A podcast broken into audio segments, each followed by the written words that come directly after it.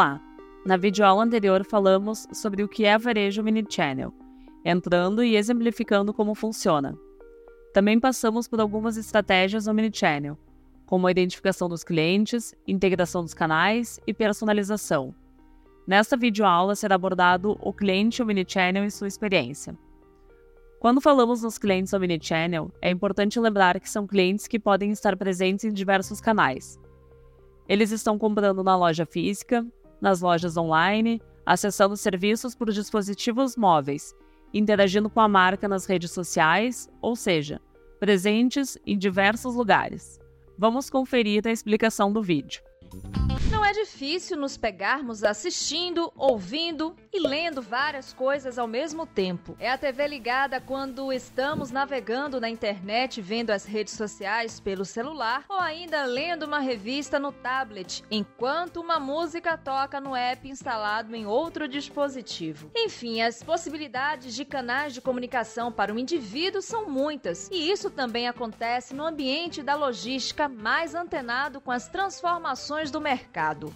Omnichannel é o nome dado ao conceito que integra todos os pontos de vendas com a intenção de promover ao cliente uma excelente experiência de compra. Quando o consumidor não sente diferença entre o mercado online e o offline, é sinal que a marca soube desenvolver essa estratégia, se mantendo vivo e competitivo em um cenário mercadológico cada vez mais híbrido.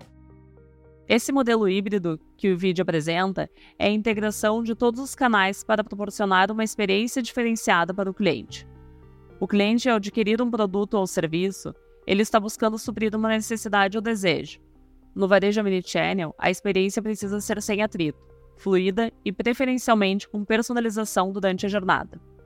A integração dos canais é peça fundamental dessa jornada, e tudo isso tem foco nele, no cliente, para que ele tenha uma satisfação com a experiência e seja retornante, realizando novas compras. No hub de leitura, no segundo tema, Cliente e Experiência Omnichannel, falamos sobre o NPS, Net Promoter Score, que é uma pesquisa que as marcas realizam após a compra para entender quem são os clientes que defendem a marca. Chamados de promotores, eles avaliam bem a experiência e a marca, tendem a recomendar a marca para clientes e amigos.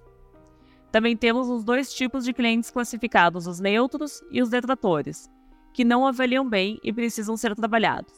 Vamos assistir um vídeo sobre o NPS para saber a sua origem, como funciona e sobre a sua importância para os negócios é o NPS ou Net Promoter Score. Sem uma tradução definitiva, podemos entender essa sigla como a pontuação das chances de promoção de uma empresa devido à relação com seus clientes. A NPS foi sugerida em 2003 depois que o executivo e consultor da Bain Company, Frederick Hashhound, publicou um artigo na revista Harvard Business Review sob o título O número que você precisa crescer, trazendo uma menção a essa metodologia. No entanto, ele falava sobre a importância de empresas contarem com seus clientes também como promotores de suas marcas, e eles fariam isso porque estariam satisfeitos com elas. Voltando às origens da NPS, logo após essa publicação na Harvard Business Review, o mundo dos negócios passou a prestar mais atenção na temática satisfação do cliente, e as pesquisas com essa finalidade se tornaram frequentes para conhecer a opinião dos consumidores. Um simples questionário formado por duas perguntas basicamente é o suficiente. Pergunta 1: Em uma escala de 0 a 10, o quanto você indicaria nosso produto ou serviço para um amigo ou familiar. E pergunta 2: poderia descrever o motivo para sua nota? Basta isso para sabermos se o cliente está satisfeito ou insatisfeito com o produto ou serviço oferecido, sendo essa a primeira questão de perfil quantitativo. Já a segunda questão de caráter qualitativo revela quais estratégias da empresa estão dando certo para conquistar seu público e quais precisam ser modificadas. Agora prestem atenção: como podemos identificar os perfis dos clientes clientes a partir da pontuação que ele dá na pergunta 1.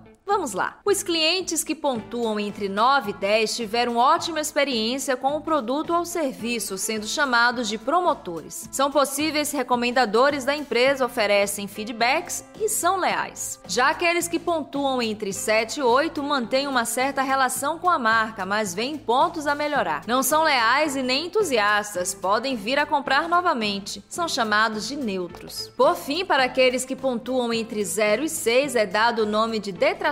São pessoas descontentes com o produto ou serviço e até mesmo com o atendimento, sendo potenciais propagadores negativos, criticam em público, inclusive nas redes sociais, e não voltam a fazer negócios com a marca, somente em caso de extrema necessidade. Como vimos, a aplicação dessa metodologia de pesquisa é muito simples, de custo baixo, fácil adaptação e difícil manipulação dos resultados. Além da mensuração da satisfação do cliente, a NPS, por exemplo, pode oferecer à empresa sua posição mediante os concorrentes no ranking dos consumidores. Por meio do benchmark, é possível comparar a sua nota de desempenho com as demais do mercado. Em termos gerais, podemos afirmar que uma pontuação excelente tem NPS entre 76 e 100 pontos. Já muito bom fica entre 51 e 75. Uma empresa é considerada razoável se ela tem NPS entre 1 e 50 e ruim se fica entre menos 100 e zero. Para calcular a NPS, subtrai a porcentagem dos clientes promotores da porcentagem dos clientes detratores e chega-se ao NPS da empresa. Vamos a um exemplo. Imagine que tivemos 100 respostas, sendo 60 promotores, 20 neutros e 20 detratores. Para a fórmula, desconsideramos os neutros e ficamos com os 60% de promotores e 20% de detratores. A NPS fica NPS igual porcentagem de clientes promotores menos porcentagem de clientes detratores. NPS é igual 60% menos 20%, NPS igual 40%. Já na análise da pergunta qualitativa, as empresas descobrem as causas dos seus problemas. Todos os comentários fornecidos nesta pergunta aberta devem ser analisados e isso pode ser feito manualmente ou automaticamente por meio de algoritmos de análise de sentimento. Com certeza, muitas respostas serão parecidas e será possível categorizá-las e depois priorizar as ações de resolução. O caminho para um crescimento lucrativo e sustentável começa com a criação de mais promotores e menos detratores. E a transparência do seu número de promotores de rede em toda a organização. Esse número é o número que você precisa para crescer. É simples e profundo. Já dizia Frederic Reichheld lá naquele artigo que eu falei no início do vídeo. Lembra? Essa é uma estratégia que pode ser do mini channel com foco na satisfação do cliente. Porém, temos outras estratégias e oportunidades de atingir isso com os clientes no mini channel, como uma experiência consistente em todos os canais. Isso significa a mesma comunicação visual, mesmo preço aplicado e ofertas. Facilidade nas operações de compra e atendimento. Como exemplo, no site da Shop Together, onde é disponibilizado diversos canais de atendimento: e-mail, chat, telefone ou WhatsApp. O objetivo aqui é atender ao cliente pelo canal que ele tem maior interesse ou familiaridade. Falando em facilidade, é importante conseguir transitar entre os canais. Como exemplo, quando se começa um atendimento por telefone e depois se migra a finalização dele para um e-mail. Esses são alguns dos exemplos de ações e estratégias para buscar a satisfação do cliente, que ajudará na fidelização desse cliente, que é gerar a recorrência, fazer com que o cliente volte e compre com a marca. A fidelização omnichannel sugere que o cliente retorne para qualquer local que a marca esteja presente. E quando falamos em locais, estamos falando de canais, Canais de comunicação e venda. Os canais são os locais que as marcas vão escolher para estar presente para interagir com os clientes. Alguns desses locais são as lojas físicas, que são as lojas mais tradicionais, indo para pop-up stores ou quiosques, entre outros. Há o site da marca ou marketplace. Aqui é importante lembrar que existem dois tipos de marketplace. O marketplace out significa vender o produto em plataformas de terceiros, Nesse caso, quem controla o contato até a entrega do produto é o terceiro. Já o Marketplace In é quando, além de vender os produtos próprios, a empresa abre para vender para outros varejistas. Isso é interessante pois possibilita aumentar a base de clientes e passar a conhecer o perfil de compra de mais clientes. Os aplicativos móveis são os dispositivos móveis, as redes sociais, plataformas como Instagram, Twitter, que agora é o X, TikTok, entre outras, canais direto de CRM como e-mail, SMS, web push e telefone. Esses são alguns dos canais para comunicar o cliente e conversar com eles, podendo realizar as compras. Cada canal tem a sua particularidade. Muitas vezes são utilizados para objetivos separados, mas muitas vezes se complementam, como as redes sociais, que são utilizadas constantemente de uma maneira mais descontraída. Tem uma relação mais próxima com o cliente, brincando com acontecimentos do momento. Um bom exemplo é quando vemos essa imagem do vídeo do Instagram da Magazine Luiza. Ela brinca promocionalmente e faz referência com o vídeo do Bruno Mars, artista e cantor que esteve recentemente no Brasil, vídeo que teve grande repercussão ao ser gravado nas ruas do Rio de Janeiro, em pleno feriado brasileiro.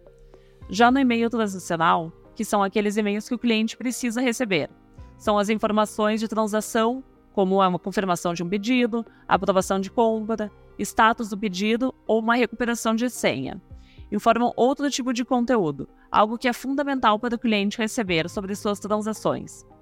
Ainda dentro dos e-mails, temos também os promocionais, esses destinados exatamente a isso, promoções, que incluem campanhas que estão acontecendo no dia, na semana, datas comemorativas e por aí vai. Essas campanhas têm o objetivo de converter, ofertar produtos, categorias, ofertas que podem gerar venda. Já nas lojas físicas, há o vendedor, que auxilia o cliente na compra, podendo agregar um atendimento diferenciado ao cliente. Ou seja, cada um dos canais apresenta uma atuação diferente da outra, o cliente que escolhe onde irá realizar a compra. Isso vai variar de acordo com a necessidade, experiência, urgência e diferenciação de cada canal que o cliente encontrar e interagir se será na loja física, no site, no e-mail ou via redes sociais ou outros canais. E esse é o grande objetivo das marcas que desejam ser omnichannel: estarem presentes em diferentes canais, perto de onde os clientes estiverem, buscando além de expandir o mercado, aumentar a relação com os clientes. Para mais detalhes desses e de outros pontos sobre cliente, NPS, fidelização dos clientes e jornada omnichannel, confira no hub de leitura sobre clientes e a experiência do cliente Omnichannel, assim como nos podcasts Marcas, Clientes e Fidelidade e Importância dos canais Omnichannel. Na próxima videoaula, vamos falar sobre tecnologia, passando pela importância dos dados e a sua integração, evoluindo para o que já se imagina para tecnologias do futuro. Até mais!